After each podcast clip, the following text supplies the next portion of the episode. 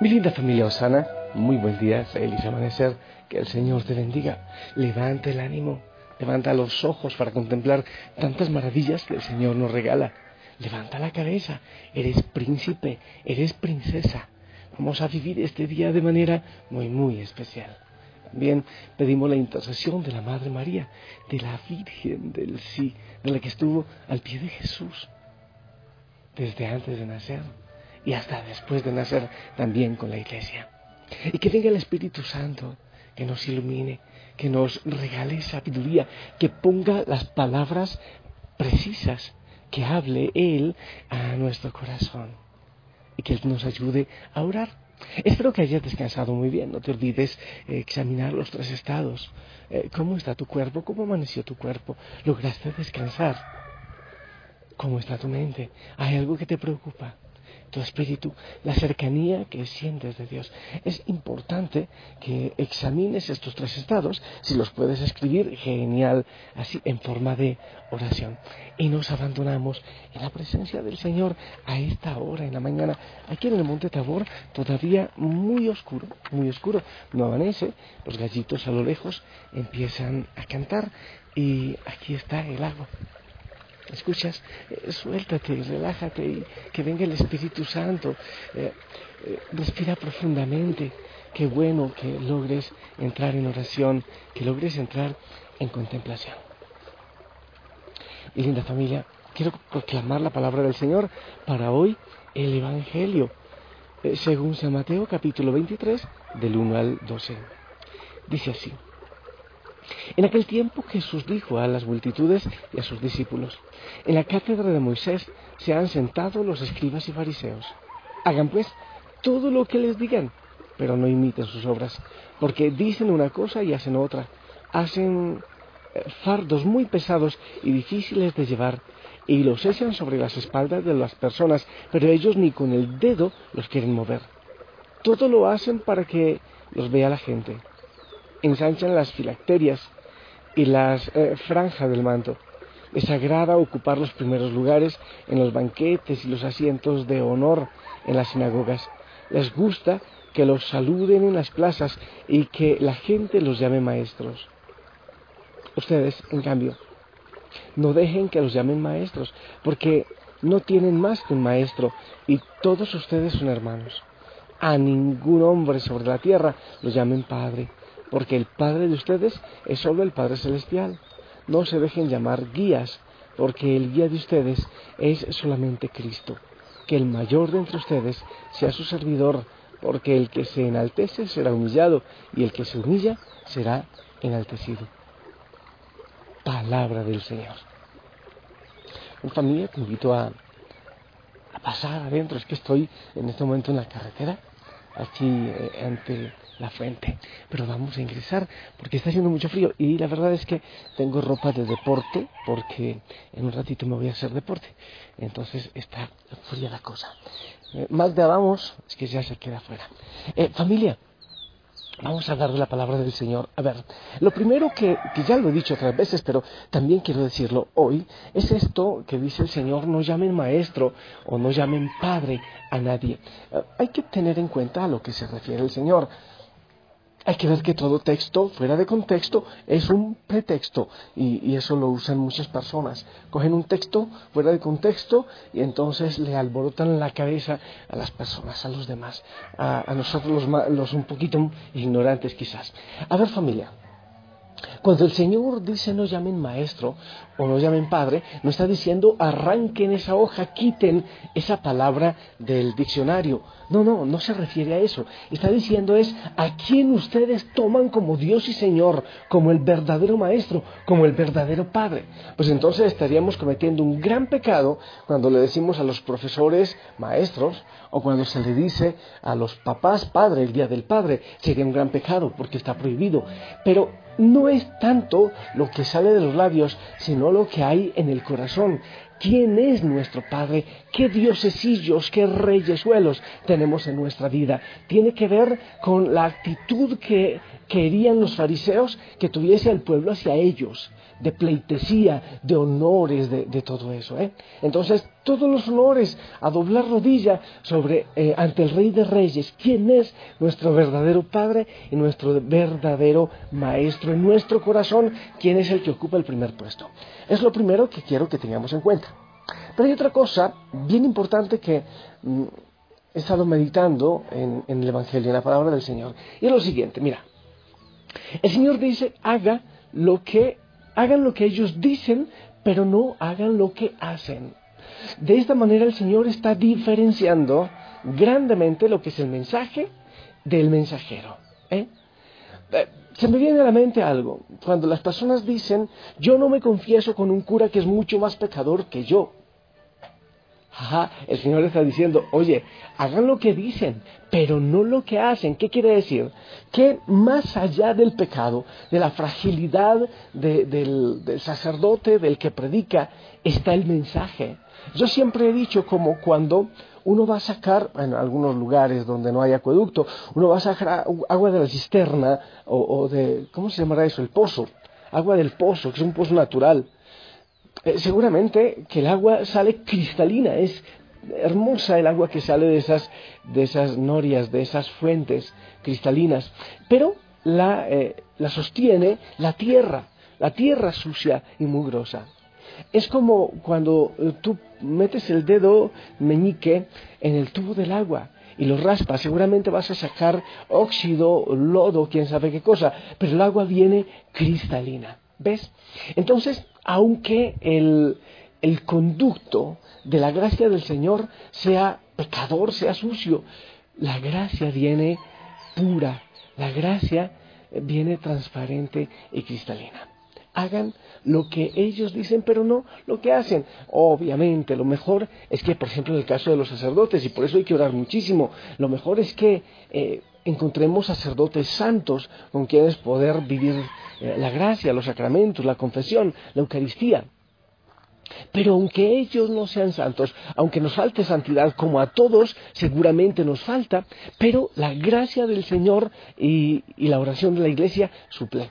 Entonces no es esa una excusa. Es que este sacerdote no me gusta, es que predica aburrido, es que... Eh, oye, genial encontrar eh, uno que le predica a uno y le mueva el corazón, así como uno tiene un abogado de confianza, un médico de confianza, eh, así, gente de confianza, pues excelente también tener un sacerdote de confianza, pero no es excusa para, por ejemplo, no ir a la Eucaristía o para no confesarse el pecado del sacerdote. Es que yo soy quien da cuenta de mm, mi vida, de mi pecado, de mi salvación o condenación. Soy yo. Oh, imagínate que cuando, cuando nos tomen cuenta, eh, nos tomen cuentas de nuestro pecado, uno diga, no, es que el sacerdote de mi parroquia era un amargado y me daba pereza confesarme. No, no creo que, no creo que valga de mucho eso. Yo recuerdo a una, una persona, Jesús, pues no Jesús de Nazaret, otro Jesús en, en, Colombia. Alguna vez me buscó un hombre que tuvo una experiencia bastante, seguramente muchos lo conocen, una experiencia eh, de conversión muy, muy especial, muy especial. Mediante la Virgen María, él tuvo una experiencia muy fuerte de Cristo. Y alguna vez él fue a, mi casa cuando yo iba, cuando yo estuve por allá, y yo le hice una pregunta después de esa experiencia tan fuerte que él tuvo de conversión, un hombre que tuvo una muerte clínica tras una sobredosis y todo eso en un prostíbulo. Después de esa conversión y de predicar y todo eso, yo le pregunto, y, si se te presenta en este momento un sacerdote que esté acusado de muchas cosas, de robo, de pedofilia, de alcoholismo, ¿qué hace? Y él me dice, yo me arrodillo y le beso las manos por lo que el Señor logra hacer en sus manos cada día en la Eucaristía. Entonces, eh, es lo que yo digo, familia, hay que orar muchísimo por la santidad de los sacerdotes, sí, muchísimo. Pero que eso no sea una excusa, que la no santidad del sacerdote o del predicador, del predicador no sea una excusa para que nosotros no nos acerquemos al Señor, porque el Señor dice, hagan lo que ellos dicen, pero no hagan lo que ellos hacen, como lo hacía con los fariseos, que eran ah, realmente muchos, muchos de ellos eran muy hipócritas, solo les importaba el cumplimiento de la ley, más no la vivencia de esa ley. Y hay una cosa en el Antiguo Testamento que, también me ayuda como a clarificar eso. Eh, recordábamos ayer, eh, proclamábamos y meditábamos a Ruth, la moabita, la nuera de Noemi, que eh, dejó el dios pagano, dejó su tierra pagana para irse a tierra del dios verdadero con su suegra, con Noemi. Si te acuerdas, eso estuvimos meditando. Y debemos tener en cuenta que esta Ruth, que es posible haya sido una, una sacerdotisa de un dios pagano, está entre nuestros antepasados, los antepasados de Jesús. ¿Sabes por qué? Porque Ruth, eh, bueno, se casó con, con, alguien que adoraba al Dios verdadero y eh, de esta Ruth pagana nació Obed, que es el padre de Jesé, Jesé, que es el padre de David, y David, que es el, el antepasado de Jesús.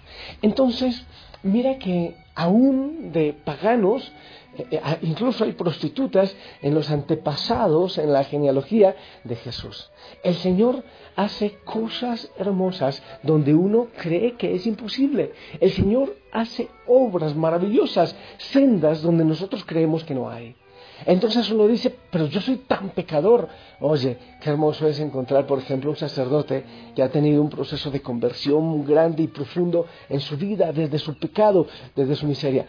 Yo no, no, no creo que no hablaré mucho más de mi vida porque es, es mal tomada muchas veces, pero ayer yo oraba y veía la historia de San Agustín, que uno lo toma como un gran pecador que se convirtió, y de muchos otros, y yo miraba mi historia frente a la de ellos y yo decía, es una porquería, realmente nada que ver lo que ellos hicieron frente a lo que yo hice. Si no fuera por la misericordia del Señor, yo tendría que estar condenado y muerto. El Señor hace obras maravillosas en tu vida también, así como en Ruth, que Dios aprovechó a esta mujer pagana para que de su, de su gente, de su sangre también poco a poco viniera el, Salvador humanamente, ¿no? Humanamente hablando. El Señor hace obras maravillosas, aún en el pecador. Hagan lo que ellos digan, pero muchas veces no lo que ellos hacen. Pero también oremos por la conversión de los que anunciamos. Que el Señor nos ayude a todos a seguirle a Él con sincero corazón. Y a pesar del pecado, a pesar de tu historia, a pesar de las veces que hayas negado al Señor, el Señor puede hacer obras maravillosas en tu vida. De eso no hay absolutamente ninguna duda. El Señor puede hacer obras maravillosas como la hizo en Ruth. Yo también quiero orar por ti. Quiero orar para que el Señor te enamore y, por favor, ora por los sacerdotes de la iglesia, para que no tenga que ser así. Qué lindo que también puedan seguir nuestro testimonio de amor, de entrega, de pasión por el Señor Jesucristo.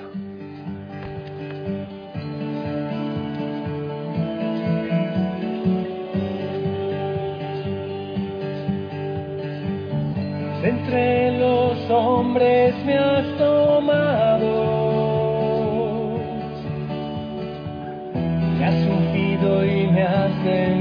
a proclamar tu amor. Tu espíritu está sobre mí, al verme te verán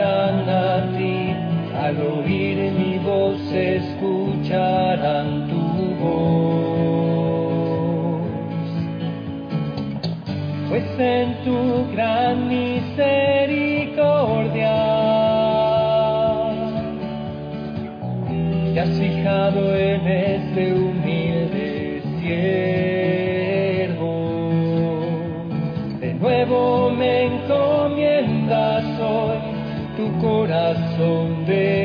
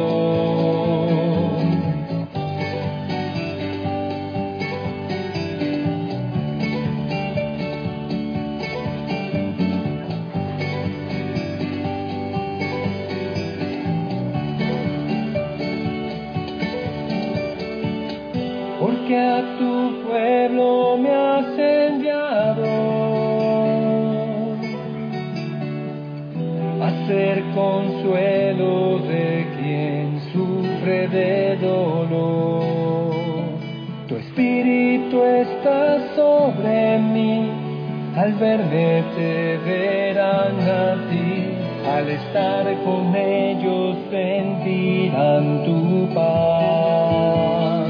Ey, y también tú, da testimonio, ¿eh? Da testimonio, conviértete, enamórate del Señor. Y claro, ora, por favor, por la conversión de todos los sacerdotes, empezando por la mía. Que el Señor te bendiga, que Él te llene de gozo y de paz. No tengas excusas para acercarte al Señor, que no sea el pecado de nosotros los humanos una excusa para no llegar al Señor. Pilas, también el Señor en tu pecado, en tu debilidad y en tu historia puede hacer obras maravillosas. Que el Señor te bendiga, que tengas un día pero estupendo de bendición, de gozo, de canto, de alegría. Bueno, yo sí, en este momento salgo a, a hacer deporte. Si quieres, me acompañas. Vamos, hace falta por salud. ¿eh? Que el Señor te bendiga, que la Madre María te abrace y te cubra con su manto. En el nombre del Padre, del Hijo y del Espíritu Santo. Amén. Esperamos tu bendición.